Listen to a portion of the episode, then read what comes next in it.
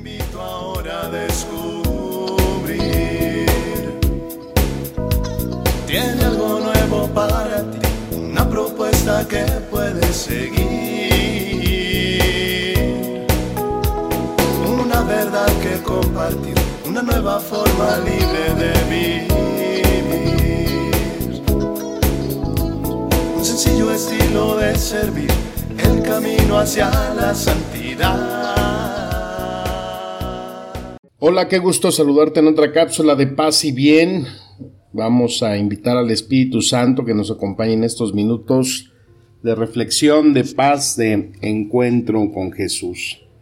Bueno, pues eh, San Juan de la Cruz fue un religioso que junto con Santa Teresa emprendió la reforma de la Orden Nuestra Señora del Carmelo y él fue pues un gran místico, un hombre que tenía una inmensa sensibilidad ante la poesía.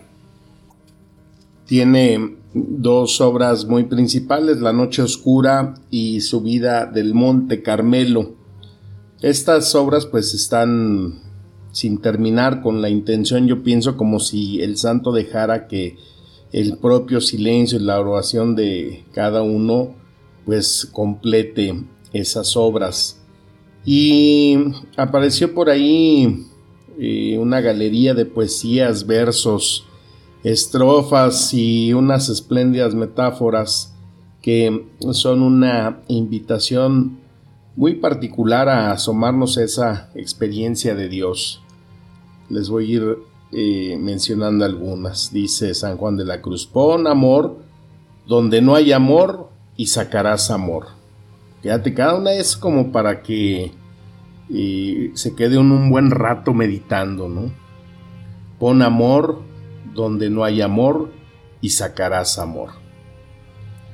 A la tarde te examinarán en el amor, aprende a amar como Dios quiere ser amado y deja tu condición. El alma sola sin maestro que tiene virtud es como el carbón encendido que está solo. Antes será enfriando que encendiendo. La importancia de tener alguien que nos acompañe, que nos guíe espiritualmente. Otra dice, niega tus deseos y haz lo que desea tu corazón. ¿Qué sabes tú si tu apetito es según Dios? El alma enamorada es alma blanda, mansa, humilde y paciente. Tú, Señor, vuelves con alegría y amor a levantar al que te ofende, y yo no vuelvo a levantar y a honrar al que me enoja a mí. Esta está dura. Quien de sí propio se fía, peor es que el demonio. Ay Dios. Para los que se fían de lo material, no te goces en las prosperidades temporales, pues no sabes de cierto que te aseguran la vida eterna. En la tribulación acude luego a Dios confiadamente y serás esforzado y alumbrado y enseñado. Quien a su prójimo no ama, a Dios aborrece.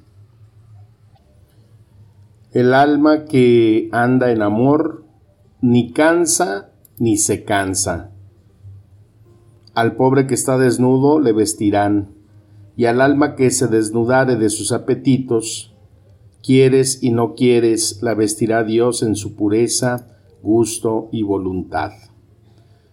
Los trabajos los hemos de medir a nosotros y no nosotros a los trabajos.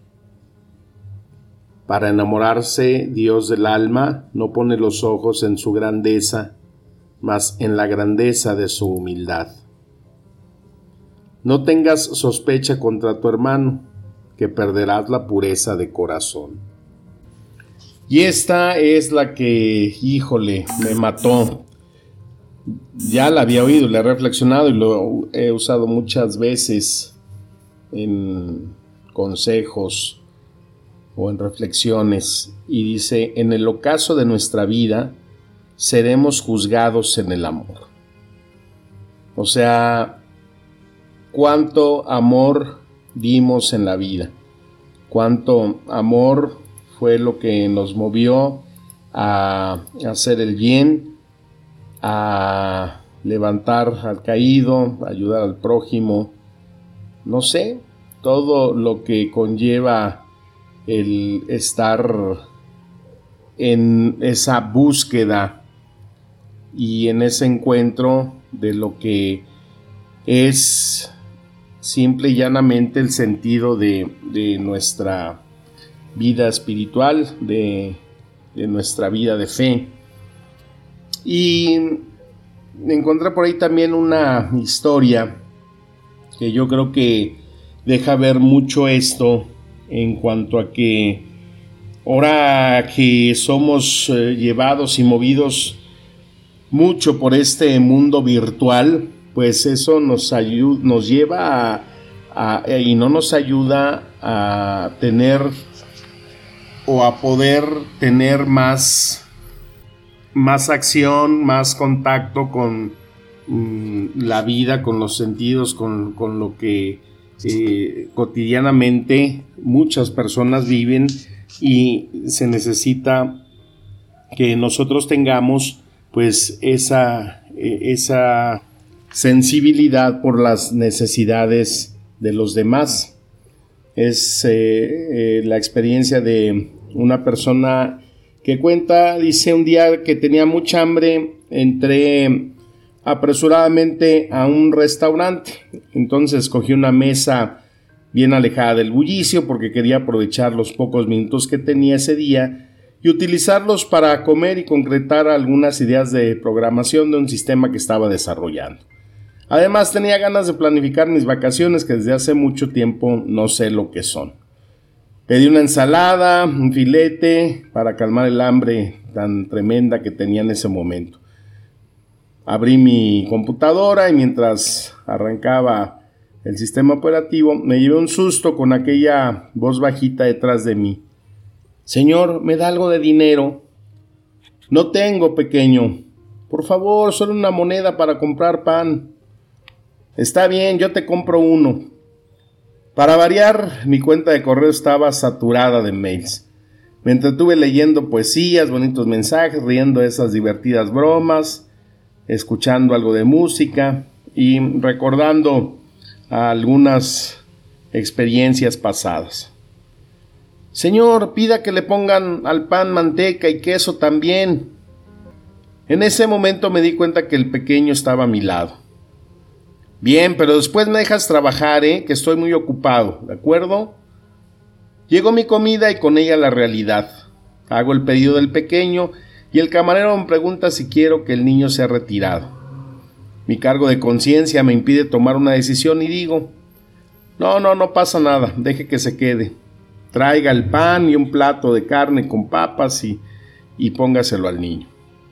Entonces se sentó frente a mí y me preguntó, Señor, ¿qué está haciendo? Estoy leyendo emails. ¿Y qué son emails? Pues son mensajes electrónicos enviados por personas vía Internet. Sabía que él no iba a entender nada y para evitar preguntas adicionales le dije, mira, es como si fuera una carta, pero que se envía por Internet en un formato electrónico en vez de echarla al buzón del correo postal. Señor, ¿usted tiene Internet? Sí que tengo, es esencial en el mundo actual. ¿Y qué es Internet, Señor? Es un lugar en la computadora donde podemos ver y oír muchas cosas, como por ejemplo noticias, música, conocer a otras personas, leer, escribir, trabajar, aprender. Tiene de todo, pero en un mundo virtual. ¿Y qué es lo virtual, Señor? Decido dar una explicación simplificada con la certeza de que él poco me va a entender y me va a permitir comer mi almuerzo con tranquilidad. Mira, virtual es un lugar que imaginamos, algo que no podemos tocar ni alcanzar. Un lugar en el que creamos un montón de cosas que nos gustaría hacer. Creamos nuestras fantasías, transformamos el mundo en casi como quisiéramos que fuese. Qué bueno, me gusta. Pequeño, entonces has entendido lo que es virtual. Sí, Señor, es que yo también vivo en este mundo virtual. ¿Y tú tienes computadora? No, pero mi mundo también es de ese estilo virtual. Mi madre pasa todo el día afuera, llega muy tarde y casi no la veo. Yo me paso horas cuidando a mi hermano pequeño que vive llorando de hambre, y muchas veces le doy agua para que él piense que es sopa. Mi hermana mayor sale todo el día, dice que va a vender su cuerpo, mas yo no entiendo, pues ella vuelve siempre con su cuerpo. Mi papá está en la cárcel de hace mucho tiempo. Y yo siempre imagino a toda la familia junta en la casa, que haya mucha comida, que tenemos muchos juguetes en Navidad, y yo yendo a la escuela para un día ser un gran médico. ¿Eso no es virtual, Señor? Cerré mi computadora y contuve las lágrimas que casi salían de mis ojos. Esperé a que el niño terminase literalmente de devorar su plato. Pagué la cuenta y le di cambio al pequeño, quien me lo retribuyó con una de las más bellas y sinceras sonrisas que jamás había recibido en mi vida. Y además con un gracias Señor, usted es un maestro. Ahí en ese instante tuve la mayor prueba del virtualismo insensato en que vivimos todos los días en cuanto a la cruel realidad rodeada de verdad que hacemos como si no la percibiéramos. Uf, ¿cómo ves? ¿Qué tanto nuestro mundo virtual nos está alejando de sensibilizarnos ante las necesidades de los demás, de nuestra presencia, de nuestra donación de amor? Está esta sentencia que nos comparte San Juan de la Cruz. En el ocaso de nuestra vida seremos juzgados en el amor. Y quizás nuestro mundo virtual nos pueda hacernos recrearnos en esa estadía celestial, que la podamos imaginar, que la podemos deleitar. Pero nuestro corazón nos dirá si verdaderamente estamos en el camino de esa realidad, de esa promesa celestial, o simplemente se queda en una virtualidad en la cual nos lleva a vivir solamente en la existencia de un mundo que nos podemos crear cada quien, pero con la lejanía de estar construyendo en un mundo real de caridad lo que se necesita para sentir la autoridad moral de estar en esa presencia con Dios y decir, en realidad me esforcé, viví y trabajé para dar amor en gran cantidad. Pues que las palabras del Santo Evangelio nos sigan administrando espíritu y vida. Te mando un fuerte abrazo, mi deseo de paz y bien. Amén.